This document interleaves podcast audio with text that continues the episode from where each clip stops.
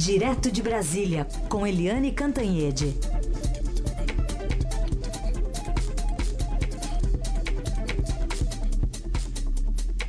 Oi, Eliane, bom dia. Bom dia, Raíssen. Cadê sua voz? Tá Onde aqui. é que você deixou ela? Aqui, tá, tá voltando, tá voltando. Aos poucos. Bom dia, Carolina. Bom dia, ouvintes. Bom dia, Eliane. Bom, hoje, 15 de agosto, fim do prazo para o registro das candidaturas e condiciona também a largada da candidatura e da campanha eleitoral mais incerta né, da história política brasileira. A gente está falando sobre isso aqui nos últimos dias.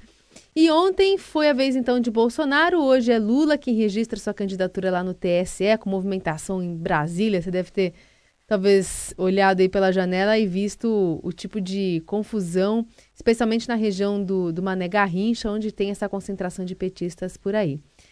No contexto, a gente tem a ministra Rosa Weber, que já avisou de véspera que quem é inelegível será impugnado. Então a questão é saber quanto tempo vai demorar para sair a impugnação, é isso? Pois é, é, hoje é o dia D, como você falou, já tem oito candidaturas registradas, faltam cinco para completar o quadro total. É, hum, ontem o, o Bolsonaro, Jair Bolsonaro do PSL, que é o líder das pesquisas, a, anunciou o programa de governo dele, criando um hiperministério da economia, né, juntando todos os órgãos ligados à economia, é, enxugamento da máquina e tal.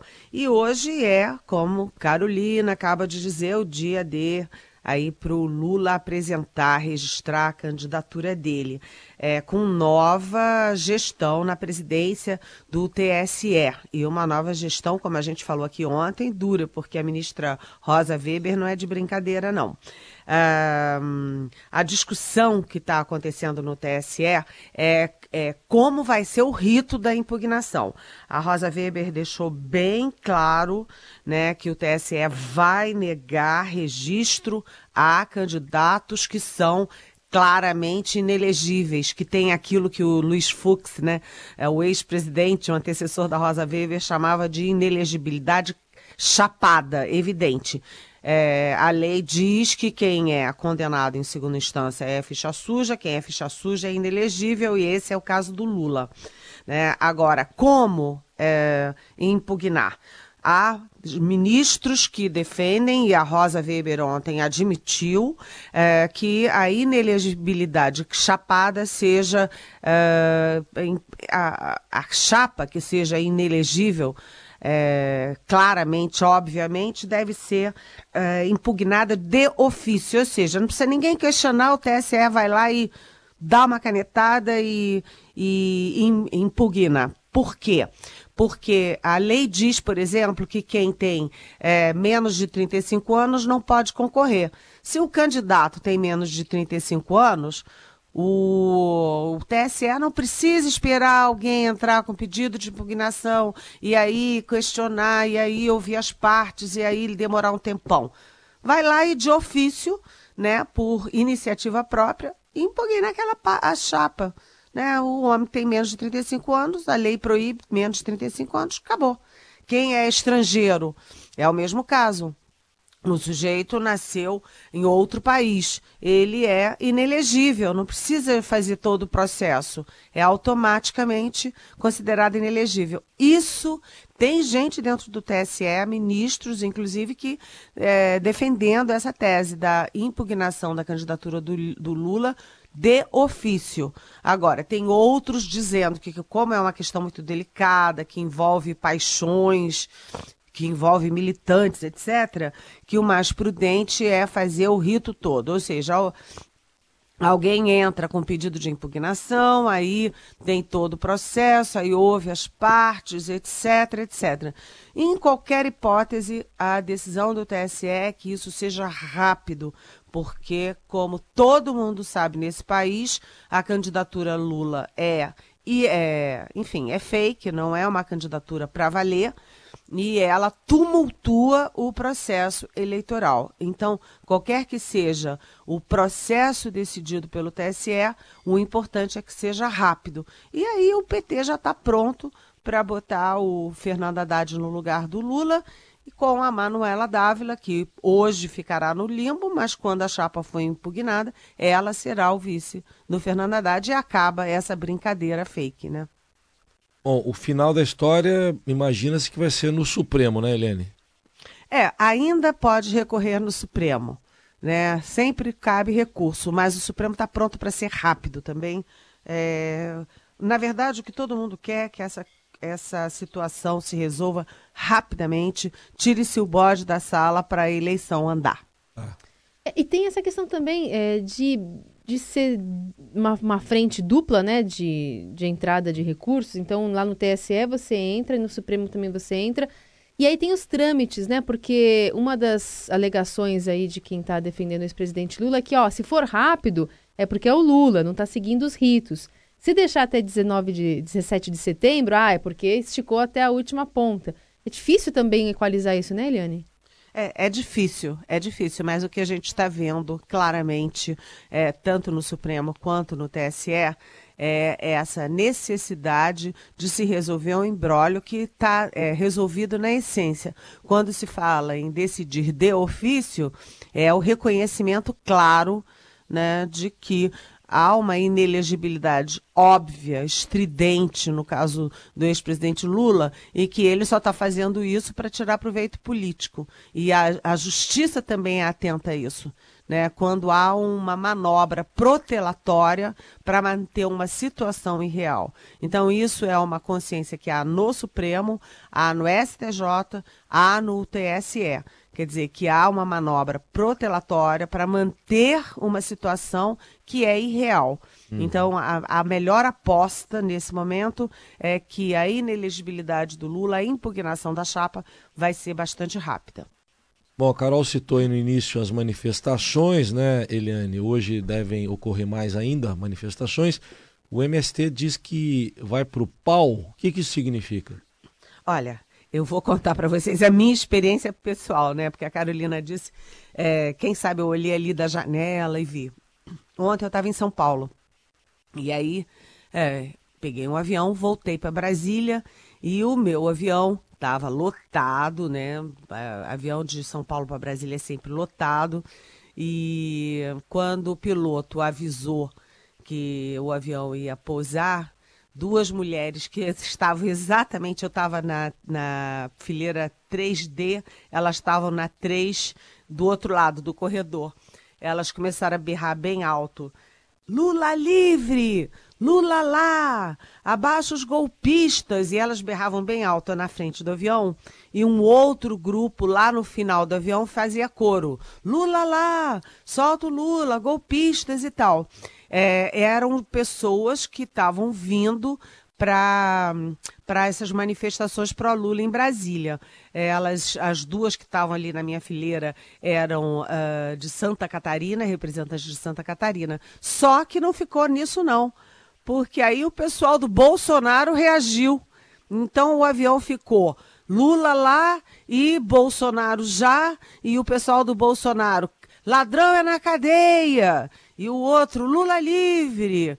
E aí o sujeito que estava do meu lado, aqui à direita na janela, é, levantou e disse: É isso que dá, deixar esses ladrões soltos. E aí ficou um bafafá no avião danado. E aí eu fiquei exprimida, porque o sujeito do meu lado direito era Bolsonaro, as duas mulheres histéricas da esquerda eram Lula, e aí o rapaz que estava é, no banco, bem do lado de, do meu lado, na hora que o avião parou, ele botou a mão no meu ombro e disse: Vambora, vambora, vambora. Me ajudou a sair. Aí eu disse, puxa, o clima está horroroso. E ontem, é, realmente, eles conseguiram é, congestionar bastante o trânsito em Brasília, o pessoal do Lula, do MST, principalmente aí no, no caminho do aeroporto, mas eu já, é, eu cheguei mais tarde, escapei do congestionamento. Mas é, Brasília ficou bastante prejudicada ontem e hoje eles prometeram parar toda a esplanada dos ministérios. Os caminhões, ônibus, enfim, ônibus estão parados no estádio Mané Garrincha, como Carolina disse, e eles vão se deslocar até a esplanada dos ministérios e ali se concentrar na porta do TSE. Hoje vai ser um dia animado aqui em Brasília, viu? Hum. E eles, quando dizem que vão para o pau, é que eles não vão desistir. Quer dizer, não é hoje e vão embora para casa, não. Eles devem fazer aí uma espécie de acampamento, tem gente fazendo greve de fome, enfim estão é, esquentando o ambiente eleitoral. Lembrando que a campanha começa oficialmente amanhã. Pois é, largada da, da campanha eleitoral. Agora, de acordo com o TSE e com a Advocacia Geral da União, tem um acordo entre, entre os dois órgãos que promete, então, reaver de políticos caçados o dinheiro público gasto nas campanhas. Isso vale para quem concorrer sob júdice, como vai acontecer com Lula? Pois é, ótimo ótimo você me perguntar isso, Carolina, porque é super importante, as pessoas não estão dando muita bola. Né? A Advocacia Geral da União, a ministra Grace Mendonça, assinou com o presidente do TSE, o Luiz Fux, né, antes dele sair, uh, na véspera dele, dele passar a, o bastão para a Rosa Weber, assinou um termo de cooperação é, que é, tem duas cláusulas que atingem diretamente o Lula. É, primeiro é que tem que devolver o dinheiro, tem que devolver o dinheiro todo político que for caçado por crime eleitoral. Então o sujeito foi eleito, né? Virou, por exemplo, é, vamos dizer, governador. Né? E aí ele foi caçado, tem que fazer nova eleição é, para botar outra pessoa no lugar. Ele vai ter que pagar o custo da eleição. E isso é, já vinha, já era uma regra anterior, mas agora a regra inclui também quem forçar a barra para ser candidato, sabendo que não pode ser candidato. Ou seja, aquele candidato que é, como diz o Fux, é, tem uma inelegibilidade inelegibilidade chapada, óbvia, gritante, estridente, e forçar a barra para ser candidato, e depois que ele for candidato subjúdice, fizer campanha, e no final for trans, é, é, dado como é, impugnado, ele também vai ter que devolver dinheiro. Essa é a novidade e atinge em cheio o ex-presidente Lula. Ou seja, se ele fizer a campanha subjúdice, fizer a campanha, mesmo preso, e depois é, a chapa dele foi impugnada, ele tem que devolver o dinheiro para os cofres públicos. E a outra novidade é que antes era o que a Justiça Eleitoral gastava. Esse era o dinheiro que tinha que ser devolvido. Agora não. Todo o gasto do fundo eleitoral com aquela chapa, aquela candidatura, também tem que ser devolvido. Ou seja, todo o dinheiro do partido que for usado com um candidato que for classificado, condenado, impugnado, ele tem que ser devolvido. É, lembrando que o fundo eleitoral geral tem um bilhão e meio, mais ou menos, né? E que uh, essa multa, essa devolução, pode chegar a 82,3 milhões. Então deixou de ser uma brincadeira. Eu sei que sou inelegível, eu sei que tenho é, 33 anos. Não tenho só isso, não, tá, gente? Mas ah, aqui. Tá. É só um exemplo hipotético, tá? Mas aí eu tenho 33 anos. Eu sei que eu sou inelegível porque a idade mínima é 35. Eu vou lá, forço a barra, fico concorrendo, é, entro aí com recurso, aí tem o rito e tal, e no final, claro, eu não posso ser, eu sou impugnada eu brinquei e vou para casa feliz da vida, satisfeita com a brincadeira. Agora não é assim, não. Eu brinquei e eu vou ter que pagar muito caro pela brincadeira de tentar dizer que tenho 33 anos, hum. quando a idade certa para concorrer é 35. Tá certo. Olha, sobre isso que você estava falando, é, falou a procuradora Raquel Dodge. Ontem vamos ouvir aqui para confirmar que ela falou exatamente isso. Recursos protelatórios também não podem ter efeitos suspensivos com o propósito de influenciar no resultado das eleições, sobretudo quando temos um calendário eleitoral tão curto. A lei das inelegibilidades deve ser assegurada para que só os elegíveis concorram e os inelegíveis não financiem suas pretensões com recursos públicos. Tá aí, né? Tá claro, né? Tá claro, é exatamente isso. Pode brincar, mas vai pagar caro por isso. É.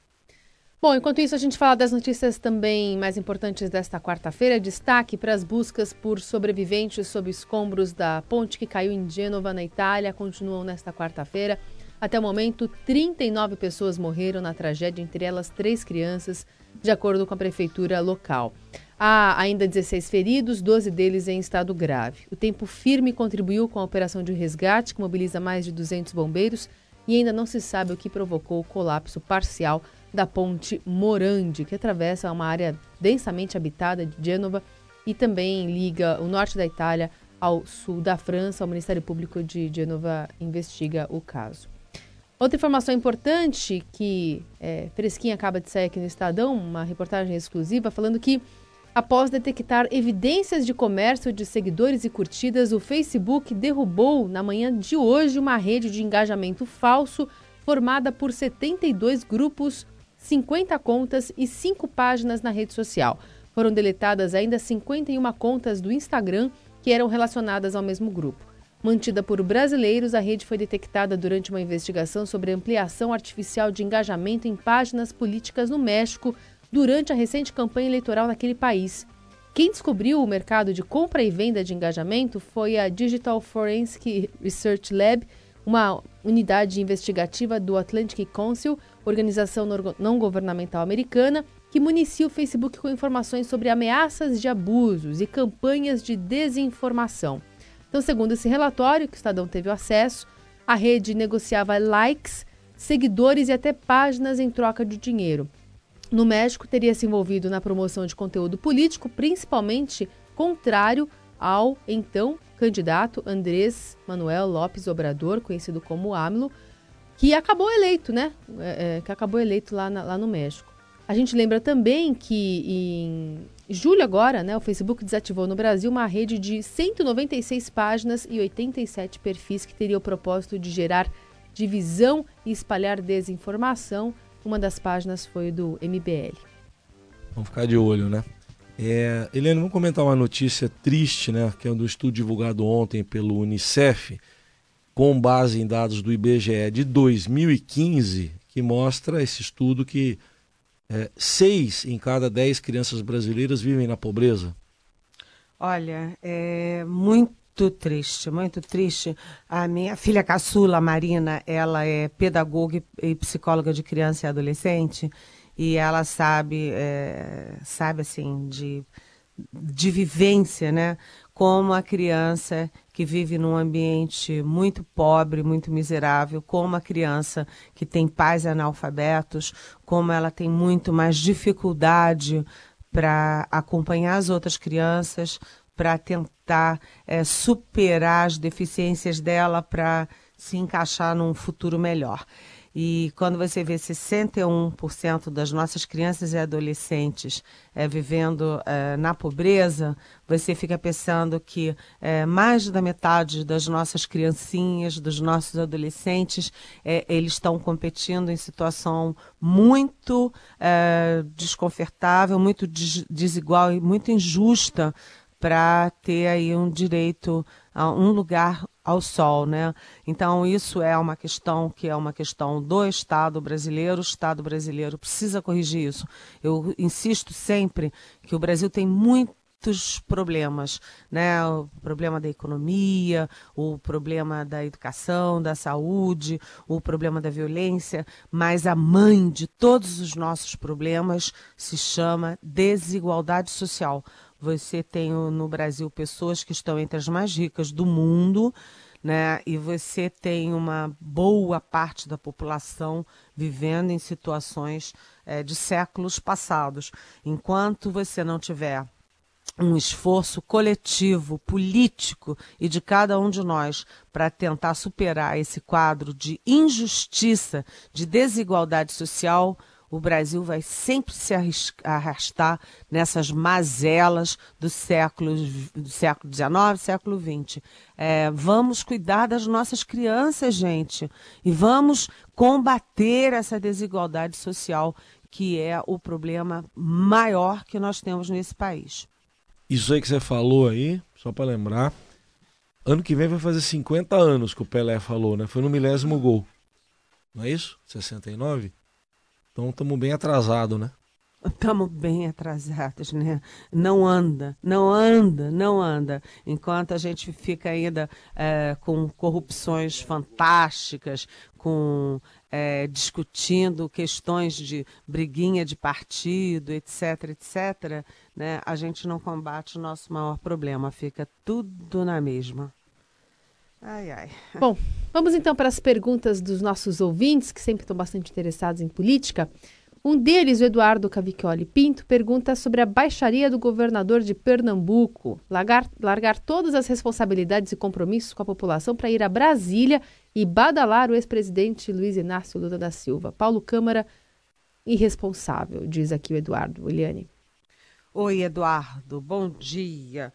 Pois é, né? O Paulo Câmara, que é um bom quadro, é um quadro técnico e tal, ele está num desespero para ser reeleito que entrou numa espécie de vale tudo. E o Paulo Câmara conseguiu, inclusive, algumas proezas lá em Pernambuco, unindo os ah, agora arqui-inimigos MDB e PT na chapa dele, como acontece também, por exemplo, no Ceará. E, um, e ele também foi um dos governadores que foi a Curitiba pre prestigiar o preso Luiz Inácio Lula da Silva, agora vem para Brasília. Enfim, fazer política também é isso, é assumir é, lados, assumir compromissos. Se ele tem um compromisso com o PT e com o Lula, é, não acho que também seja uma coisa grave. Não, o, o problema é ah, quando você começa a passar por cima de qualquer coisa para se eleger a qualquer custo. E isso vale para todos os candidatos que estão na mesma situação, né? O desespero. Olha só, outro ouvinte aqui é o Elias Matias. Ele diz o seguinte: de tudo que Eliane conhece da política e seus bastidores, seria viável um governo que não seja de coalizão ter sucesso? Pois é, se você uh, não faz uh, alianças, você precisa das alianças no momento eleitoral, porque você precisa de palanques, de tropa, né, de vereadores, prefeitos, governadores e tal na sua campanha. Você precisa de tempo de televisão.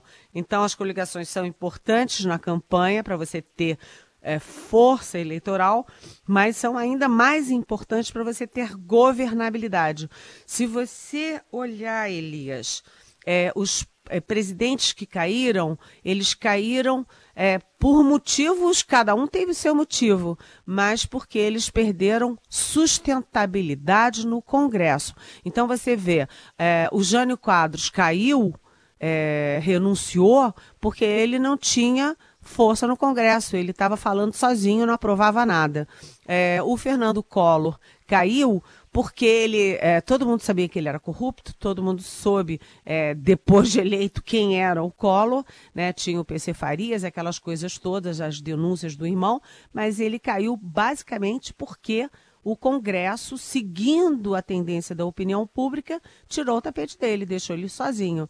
Né? A Dilma Rousseff, é, ela caiu por tudo, pelos erros na economia, pela tragédia na economia, pelos erros do PT, mas por quê? Porque o Congresso, também seguindo uma tendência da opinião pública, lhe tirou sustentação no Congresso.